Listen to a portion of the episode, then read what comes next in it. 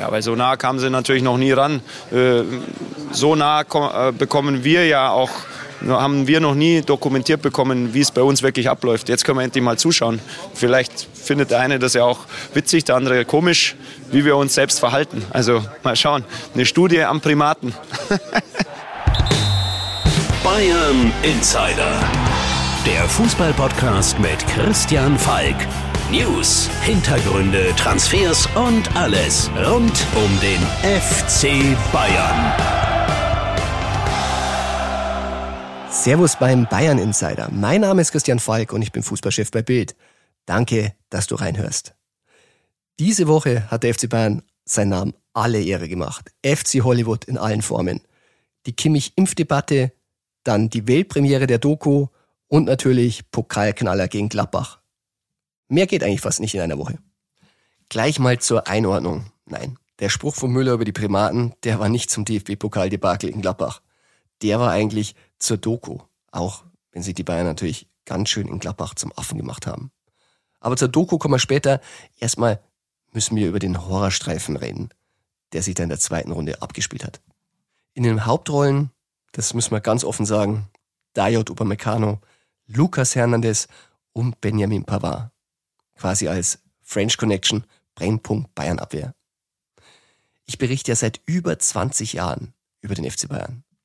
Ich habe versucht, mich mal zurückzuerinnern, wo es denn ähnlich bitter war. 2-6 am Tivoli vielleicht, da war ich dabei gegen Alemannia Aachen, 2 zu 4 gegen sie da unter im Pokal Achtelfinale. Nee, fühlte sich anders an. 2 zu 5 Debakel im Berliner Olympiastadion, 2-12 Endspiel gegen Dortmund. Ja, das kam der Sache schon ein bisschen näher. Aber da hat man gefühlt immer noch ein bisschen gedacht, die haben eine Chance. Aber pff, in Gladbach jetzt? Nee, nicht eine Minute dachtest du, da geht noch was. Es fühlte sich so ein bisschen an wie das 8 zu 2 über den FC Barcelona in der Champions League 2020, nur eben diesmal als Barca. Aber ob sich die Barca-Abwehr damals solche Schnitzer geleistet hat, ich meine, Upamecano, der konnte einem schon richtig leid tun. Aber immerhin hat er keine 80 Millionen Euro gekostet, sondern nur knapp die Hälfte mit 42,5 Millionen im Gegensatz zu Lukas Hernandez. Und der, der war auch völlig von der Rolle. Und Pavard, da muss ich ehrlich mal sagen, dass der Mann Weltmeister ist, da habe ich manchmal wirklich meine Zweifel. Der stagniert schon seit längerer Zeit, entwickelt sich eher zurück. Da würde ich sagen, lieber mal auf Josip Stanisic setzen, weil der hat vielleicht noch Potenzial. Bei Pavard schwierig. Ich frage mich da wirklich mal, also bei allen dreien, warum da so ein Süle auf der Bank sitzt. Weil der Niklas, der hat eigentlich wirklich jetzt wieder eine Topform. Der schaut wieder schlank und rank aus und vielleicht mit ein bisschen Einsetzen kann man ihn ja doch noch überzeugen, dass er bei Bayern verlängert. Also schlechter als die drei auf Gladbach macht's der auch nicht. Aber ganz ehrlich, ich will dich eigentlich gar nicht mehr so quälen. Ich meine, du wirst es gesehen haben, du wirst wahrscheinlich gar nichts mehr darüber hören wollen. Der Pokal ist futsch. Gibt ja noch ein paar andere Titel in der Saison blickt man voraus und ähm, vielleicht ein bisschen auf schönere Vorstellungen des FC Bayern und zwar des FC Hollywood. Und der, der hat die Woche wirklich großes Kino geliefert. Bayern Insider. Eigentlich ist es ja ein Wunder, dass es so lange gedauert hat. 1895 gab es die erste Weltpremiere eines Kinofilms und fünf Jahre später wurde ja auch schon der FC Bayern gegründet. Und trotzdem, am Montag war es dann erstmals soweit. Der FC Hollywood lief endlich im Kino. Und ich, ich war dabei. Im altehrwürdigen Ari-Kino in der Türkenstraße, da gab's die Premiere von der Amazon Original Doku FC Bayern Behind the Legend, die dann ab dem 2. November exklusiv bei Prime Video zu sehen sein wird. Wir dürfen aber schon mal Folge 1 und 2 bei der Premiere schauen. Wenn du mich natürlich jetzt fragst, wie hat sie mir denn gefallen, dann kann ich dir jetzt schon mal sagen, also die Doku Inside Borussia Dortmund, die schlägt Bayern auf jeden Fall. Aber ganz ehrlich, das war ja jetzt auch nicht schwer. Die Doku könnt ihr euch ja dann bald selber anschauen. Ich wollte dir heute mal erzählen, wie es denn ist äh, auf so einer Premiere und vor allem auch, was man denn so nicht sehen wird. Weil das war ganz interessant. Da waren ein paar Szenen drin, die waren wirklich, wirklich gut. Und eine davon, die hat Oliver Kahn angesprochen, weil die ist mir auch sofort aufgefallen. Aber hör selber mal rein. Wir haben natürlich äh, schon auch schwierige, äh, äh, schwierige Situationen gehabt, dann auch im Laufe der Saison, auch das Thema mit, mit Hansi Flieg, mit dem Trainer. Und das ist ein sehr, sehr sensibles Thema und da ähm, muss man sich tagtäglich damit beschäftigen. Und äh, da kann es dann schon mal nerven, wenn äh, Freund Nepomuk wieder mit der Kamera vor der Tür steht und sagt, ach, darf ich das jetzt mal mitfilmen? Äh, und äh, ja, da ging es dann schon mal heftig zur Sache. Bayern Insider. Was da genau heftig zur Sache kam und was der Freund Nepomuk, da muss man sagen, das ist der Kameramann, der die Mannschaft begleitet hat, da eingefangen hat, das kann ich dir sagen, denn es war eigentlich mehr so ein kalter Krieg. Und da ging's Oliver hat es ja dann vermieden, den zweiten Namen zu sagen. Er spricht ja erstmal von Hansi Flick und dann nochmal vom Trainer. Also mit sich selber hat er diesen Kampf nicht ausgetragen. Der zweite Protagonist, der war Hassan Salihamidzic. Inzwischen ist es ja auch kein Geheimnis mehr und ich glaube, wir haben unseren Teil als Journalisten dazu beigetragen, dass das an die Öffentlichkeit kam, dass letztendlich die Beziehung Flick und Bayern auch an Salihamidzic gescheitert ist. Und das kommt in der Doku ganz gut rüber. Denn während Folge 1 noch äh, zeigt, wie die beiden Arm in Arm nach dem Trippelgewinn zusammenstehen, sieht man eine andere Szene und die meinte Oliver Kahn. Und ich finde es mutig vom FC Bayern, dass sie sie ausgestrahlt haben. Weil das ist in der Kabine. Man merkt genau, es liegt was in der Luft, angespannt, Brazzo ist ein bisschen, ja, rennt ein bisschen verschämt in der Kabine rum, weil er weiß, jetzt kommt gleich der Hansi Flick und der, der kommt dann tatsächlich und dann dreht ihm so den Rücken zu, schaut so ein bisschen auf die Taktiktafel beziehungsweise auf die Screen. Aber auch das ist Flick zu viel. Und dann mit einem kurzen Kommentar gibt er ihm zu verstehen, dass er doch mal jetzt, ja, wie soll man sagen, sich ein bisschen verdrücken soll, weil jetzt ist Zeit und Platz für einen Trainer. Und in der Situation, da hat es schon so geknistert, da wollte er Brazzo dann nicht da vorne stehen haben. Und Brazzo versteht den Wink und verzieht sich dann in eine Ecke, in die letzte Ecke der Kabine, muss man sagen ja, so ein bisschen kopfschüttelnd, blickt zu Boden und dann blickt er nochmal noch mal richtig hoch und der Blick, der spricht Bände, weil er bläst die Backen durch. Also wir wollen ja nicht zu viel reininterpretieren, aber also wenn Blicke töten könnten, die zwei haben sich zu dem Zeitpunkt nicht mehr gut verstanden. Und das war ja dann auch irgendwie der Anfang vom Ende. Und das ist auch der Anfang der Serie, weil die geht los mit der Kabinenrede von Hansi Flick, wo er die Mannschaft informiert, dass er hinschmeißen wird beim FC Bayern. Und das muss man sich mal vorstellen. Also der Vorstand weiß von nichts, die sitzen zu dem Zeitpunkt schon im Flugzeug, äh, die Mannschaft wird informiert und ein ganzes Kamerateam ist dabei und filmt es. Genial. Es ist also keine große Überraschung, dass Hansi Flick nicht bei der Premiere dabei war. Dafür waren wirklich viele Granden des FC Bayern da, von den Spielern, die Kapitäne Manuel Neuer, Thomas Müller aus dem Vorstand Oliver Kahn, Jan-Christian Dresen, Präsident Herbert Heiner war da, Ehrenpräsident Uli Hoeneß und Ex-Vorstand Karl-Heinz Rummenigge. Wer natürlich auch da war, sich aber ein bisschen unsichtbar versucht hat zu machen, das war Hassan Salihamidzic, weil der, der ging nicht über den roten Teppich wie alle anderen, der gab keine Interviews und ich befürchte, also ganz klar, ich musste es ja nur interpretieren, weil er hat es ja nicht begründet, war ein Artikel schuld, der in der Bildzeitung kam, also bei uns, da hat man eine Szene aus dem Film aufgegriffen und die die war aus dem Spiel natürlich, wie soll es auch anders sein, Bayern gegen Dortmund. Denn da netzte der Haaland in der zweiten und neunten Minute gleich ein. Also du erinnerst dich, am Ende hat Bayern 4 zu 2 gewonnen. Aber da stand es halt einfach mal 0 zu 2, beide Tore Haaland. Und in dem Moment geht Brazzo dann zur Bank, zur Kathleen Krüger, der Teammanagerin, und sagt zu ihr, wie gut ist denn der Haaland? Das ist ja eine Maschine. Alter, morgen rufe ich den Berater an. Ja, also wurde auch dann gleich aufgeklärt im Film mit einem extra Interview von Brazzo, um nochmal klarzustellen, das war ein Scherz. Kathleen Krüger hat dann auch nochmal gesagt, war ein Scherz. Aber das Thema, das brodelt beim FC Bayern. Haaland, da ist jede Aussage zu Haaland, wird da auf die Goldwaage gelegt, weil alle, alle, alle, wirklich alle und vor allem Uli Hoeneß, wie du aus der letzten Folge weißt, äh, der sich ja nicht zu Haaland sich zu äußern traut, weil ich ja sonst zu Lewandowski gehen könnte und äh, ihm sagen könnte, dass er ihn toll findet.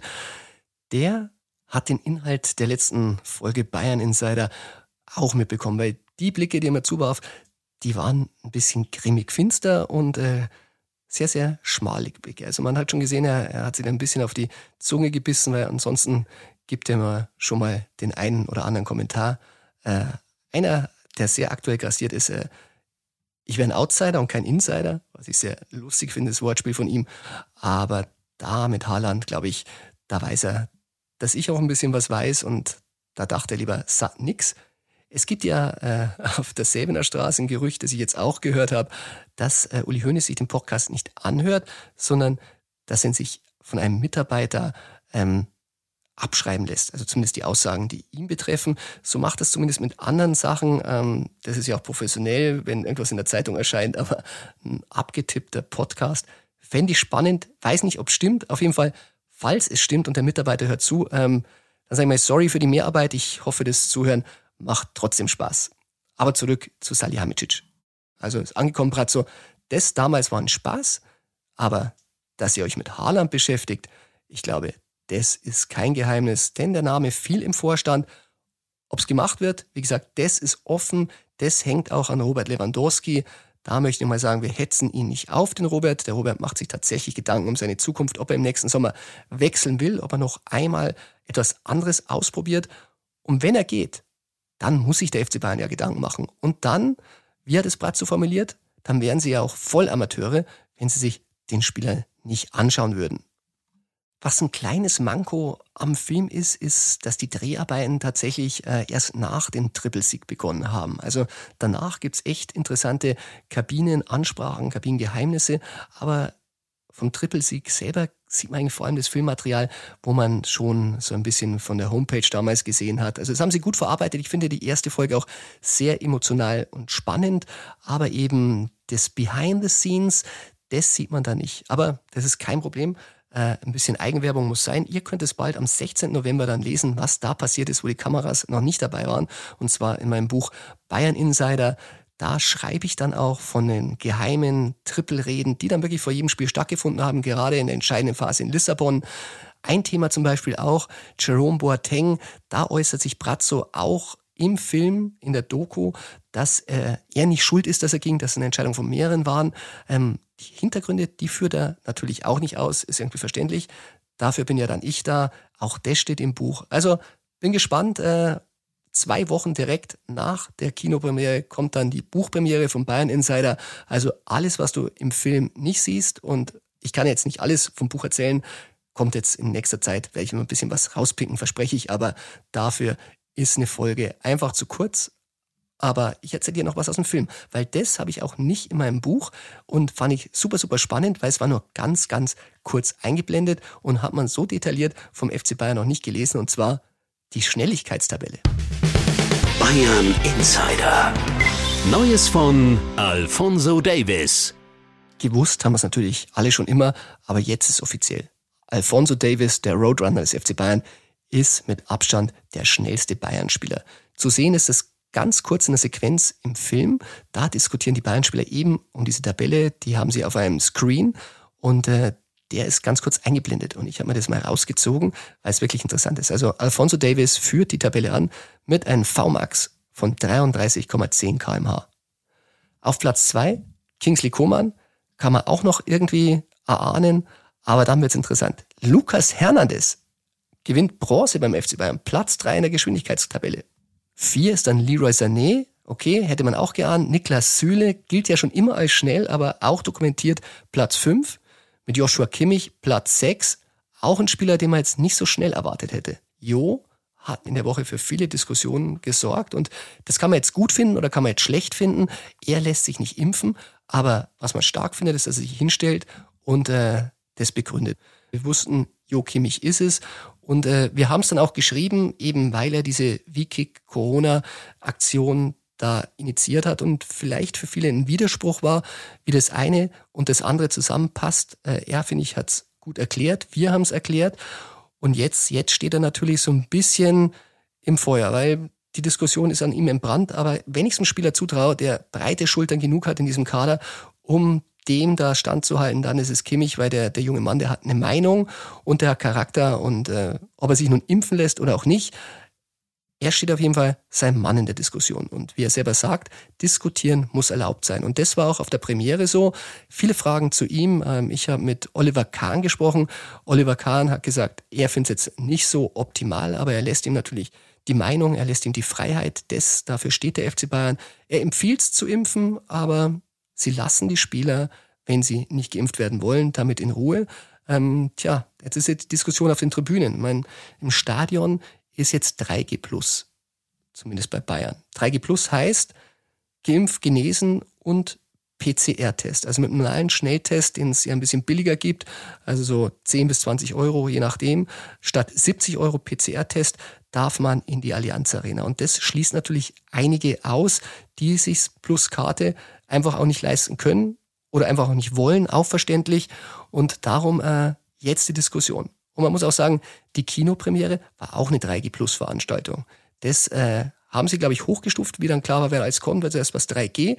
Also man sieht schon, es ist immer und überall momentan eine Diskussion und Kimmich hat sie angestoßen und vielleicht bezweckt die Diskussion ja was Gutes und stößt einige Sachen an, die vielleicht vorher ein bisschen im Argen lagen.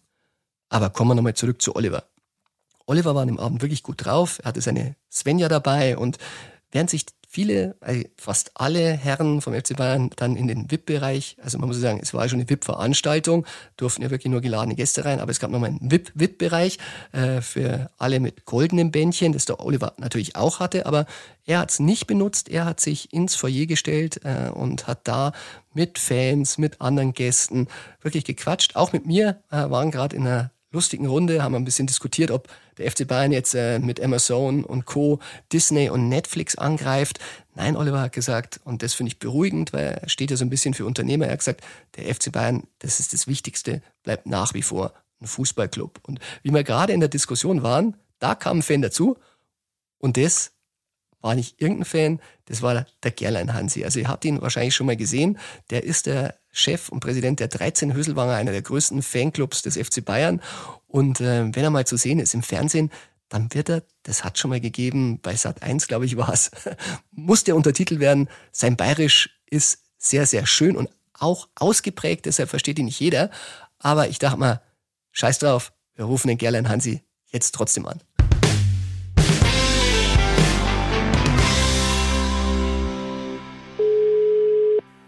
Ja, servus, grüß dich, da ist der Gerlein Hansi. Servus Hansi, da ist der Falki, grüß dich. Ja, grüß dich, servus. Servus. Du, ich rufe dich an, wir waren ja beide am Montag bei der Premiere und äh, ich wollte dich fragen, wie hat dir der Film Behind the Legend gefallen?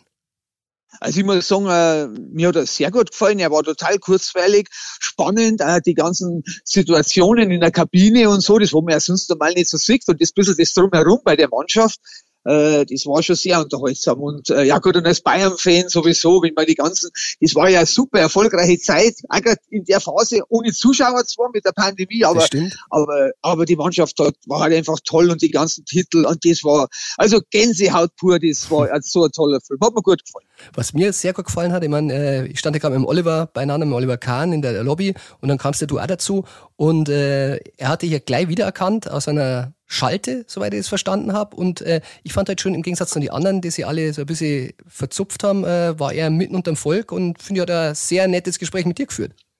Ja, genau. Also äh, du warst ja beim Kahn dort gestanden und bin dann dazugekommen und er hat mich sofort erkannt und ich war dann auch so überrascht. Und dann hat er gesagt, er weiß das noch bei unserer Videoschaltung, weil wir haben mal so eine Videokonferenz miteinander gehabt mit Fans und mit Vorstand und so. Mhm. Und das, da war ich dann total überrascht und er war total interessiert, super gut aufgelegt. Äh, also ich, ich habe mir ja gedacht grundsätzlich, dass die Leute ja immer ein bisschen angespannt sind, auch bei so Sachen, aber der Kahn, äh, der war locker, das war angenehm, man hat sich gut mit ihm unterhalten können, also da war ich sehr positiv überrascht und ich hoffe, dass ich bald mal wieder triff, weil das hat einfach Freude gemacht noch mehr. Ja, man muss ja wirklich sagen, er hat immer so ein bisschen das grimmige Image, weil man kennt ihn nur so als Torwart, aber wenn man ihn näher kennt, das ist ja wirklich ein sehr, sehr lustiger und nahbarer Geselle. Ja, genau. Er hat immer so ein Lächeln auf die Lippen und er mag auch mal ein bisschen an so einen Schalk, ein bisschen einen Schmarrn. Und das, das, man in, dem, in der Position, wo der ist und, und äh, finde das sehr, also war sehr angenehm und ich glaube, man kann mit ihm einen Riesenspaß haben, glaube ich. Ja, ich finde, er kommt im Film auch gut drüber. Ich finde da, wenn, wenn er mit dem Salihamidzic da immer so ein bisschen seine Spielchen spielt, also während der Bratzo ja immer versucht, irgendwelche Spieler oder Gelder rauszuleiern, da heute dann schon mal sehr geschickt auf Abstand. Ja, genau. Die, so, so ähnlich ist er in Wirklichkeit. Also so, so war es ja auch. Im Film kommt ja auch so ein bisschen, immer so ein bisschen, ein bisschen Gaudi durch und so, auch bei diesen ersten Gesprächen. Und äh, nein, ich glaube, dass sie ganz eine lockere, äh, gute Atmosphäre haben. Das wirkt halt irgendwie so. Na wunderbar. Hansi, dann sage ich danke für die Einschätzung und wir hören uns. Danke, wir hören uns. Servus. Servus. Christian. Ciao. Servus.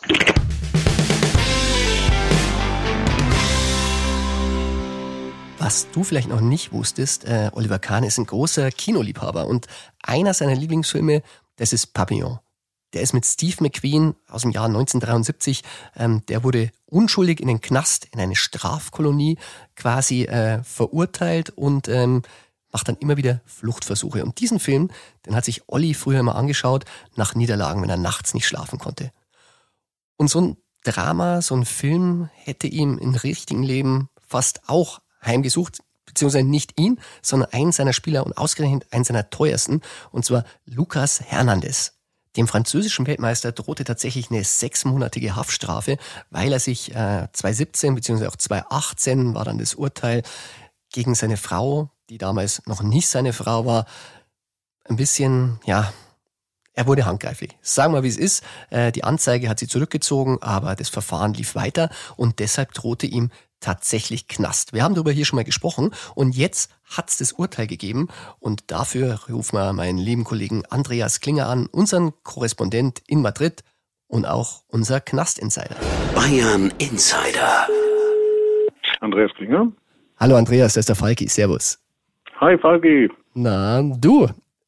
Wir müssen noch einmal über Lukas Hernandez reden und ich bin gespannt, ob es abschließend sein wird.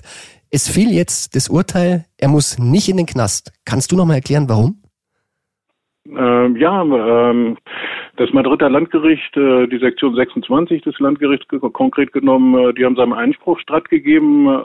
Die haben die Strafvollstreckung ausgesetzt. Die Begründung hieß, äh, dass er zwar für häusliche Gewalt vorbestraft ist im Jahr 2018, ähm, aber das bezieht sich auf etwas, das schon aus dem Jahr 2015 stammt, schon Jahre her ist und er hat sich seither keine weiteren Delikte zu Schulden kommen lassen. Und deswegen haben sie dann gefolgert, seine familiären und sozialen Umstände haben sich geändert. Eine Verstreckung der Strafe ist nicht nötig, um die Begehung weiterer Straftaten zu vermeiden. Okay. Hat es dich denn überrascht, das Urteil zwischenzeitlich? Äh, musste man doch schon ein bisschen Angst haben. Also nach der Rechtslage sah es so aus, äh, dass er da kaum noch ein Entkommen äh, hatte. Äh, und äh, am Ende hat sich durchgesetzt, was die Kollegen von Marker schon prophezeit hatten. Sie haben noch nie einen Fußballer im Gefängnis gesehen. also du glaubst, es gibt so einen kleinen Promi-Fußball-Bonus?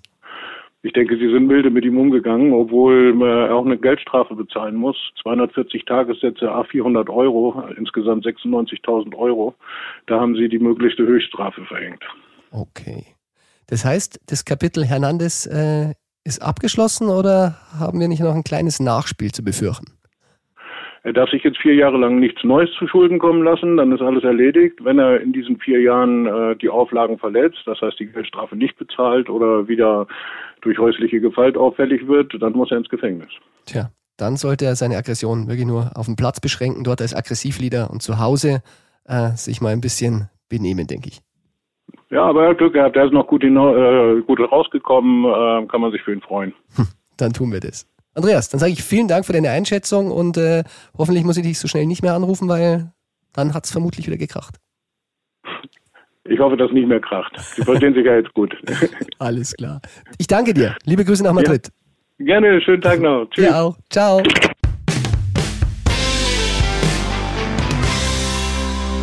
Knast, Hollywood, Impfdebatte. Jetzt wird es Zeit, dass wir nochmal über Fußball sprechen. Und ich freue mich schon auf das Wochenende, denn bei Union gegen Bayern, da werde ich in der Alten Försterei im Stadion sein. Echt ein wirklich geiles, wirklich cooles Stadion, ein echtes Fußballstadion. Und Union ist schwer zu bespielen. Und nicht nur, weil Matze seit 1999 Union betreut als Reporter, rufen wir ihn jetzt an. Bayern Insider. Der Gegner Insider. Koch. Matze, servus, da ist der Falki. Grüße dich. Hallo. Hm, du bist heute mein Gegner-Insider, aber bevor wir loslegen, musst du mir erstmal erklären, du machst jetzt wirklich schon sehr, sehr lange Union und in den letzten zwölf Jahren hast du tatsächlich ganze fünf Pflichtspiele verpasst. Ich meine, wie konnte dir das passieren? Ja, als freier Journalist muss man sich so ein bisschen wie so ein Hamster bewegen, ja, damit man vorwärts kommt. Und irgendwie ist es auch ein Ehrgeiz, alle zu sehen, möglichst jedes Foto und jede Stimme zu haben. Und äh, gerade in den letzten Jahren ist natürlich was anderes in der ersten Bundesliga, ähm, aber ich bin genauso auch zur zweiten Bundesliga gefahren. Ähm, ähm, das war genauso schön, äh, obwohl ich jetzt Sandhausen nicht misse. naja, schön, dass du für Bild jetzt Union für uns betreust. Deshalb auch gleich mal die Frage. Ich meine, Bayern, Pokalblamage, Union hat sich über die Verlängerung durchgekämpft. Wie siehst du die Chancen? Wird Union davon profitieren oder könnte das auch nach hinten losgehen? Normalerweise sind die Bayern dann sehr aggressiv, wenn sie verloren haben und nach dieser hohen Niederlage befürchtet das Schlimmste. Aber Union ist ein ekliger Gegner, zu Hause seit 21 Spielen ungeschlagen und äh, sie konnten auch, ja, im vorigen Jahr blieben sie gegen die Bayern in beiden Spielen ungeschlagen als einzige Mannschaft, zwei Unentschieden, ja. Mhm. Und ähm, vielleicht kann sich das wiederholen. 1-1, 0-0, nein, 0-0 glaube ich nicht, aber 2-2, 1-1 glaube ich drin, ja. Das ist dein Tipp. Wunderbar. Dann hast du ihn schon vorweggenommen. Dann sag mir ja. mal eins. Auf welchen, auf welchen Spielern muss den Bayern dann besonders aufpassen? Ich meine, Pokal haben sie ein paar geschont. Sind es dann die, die vielleicht dann zünden sollen gegen Bayern? Na, in erster Linie auf Taiwo Avoni. Der hat ja wieder äh, getroffen. Sechs Bundesligatore. Im Pokal war erfolgreich. Jetzt das erste Mal im Europacup hat er schon getroffen. Der sollte eigentlich geschont werden, aber Urs Fischer hat ihn dann doch gebracht beim Spielstand äh, von 1 zu 1 und der hat dann die Entscheidung oder Vorentscheidung zum 2-1 dabei geführt. Ich denke auch mal, Max Kruse könnte seine Fußprobleme überwunden haben. Gegen die Bayern durfte er auch mal versuchen zu zeigen, spannend, dass er natürlich. auch gegen die Großen noch drauf hat. Mhm. Ja? Na, wunderbar. Das sind die beiden Spieler und hinten äh, Andreas Lute ist eine coole Sau. Vielleicht will er sich da auch nochmal zeigen, äh, dass er auf den, die Bayern zu Null spielen kann. Matze, letzte Gelegenheit. Du kannst deinen deinen Tipp nochmal aufbessern. Bleibst du bei 1-1 oder 2-2? Ich gehe dann auf 1-1. Ähm, das wird eher ein Spiel mit wenig Torchancen und mal schauen, ob Robert Lewandowski äh, da was dagegen machen kann. Ja. Wunderbar. Matze, wir sehen uns im Stadion. Ich freue mich. Gut. Alles klar. ja, bis dann. Okay, Matze, ciao, ciao. danke. Ciao.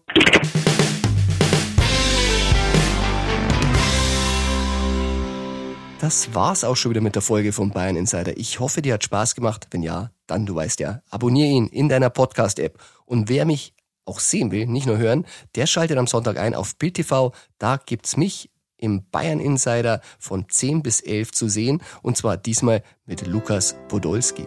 Jetzt erstmal die Pokalpleite verdauen und vergiss nicht, die Bayern fahren ja trotzdem nach Berlin. Eben Bundesliga gegen Union statt DFB-Pokalfinale dann im Mai. Aber ganz ehrlich, im Mai, da gibt's ja ein wichtigeres Finale. Endspiel 28. in St. Petersburg. Dort findet das Endspiel der Champions League statt. Und da muss es dann zählen. Denn da geht ein bisschen was bei Bayern immer.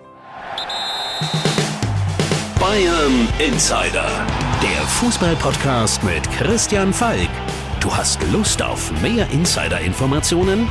Folge Falki in der Facebook-Gruppe Bayern Insider oder auf Twitter und Instagram unter @cfbayern. C für Christian, F für Falki und dazu ganz viel Bayern.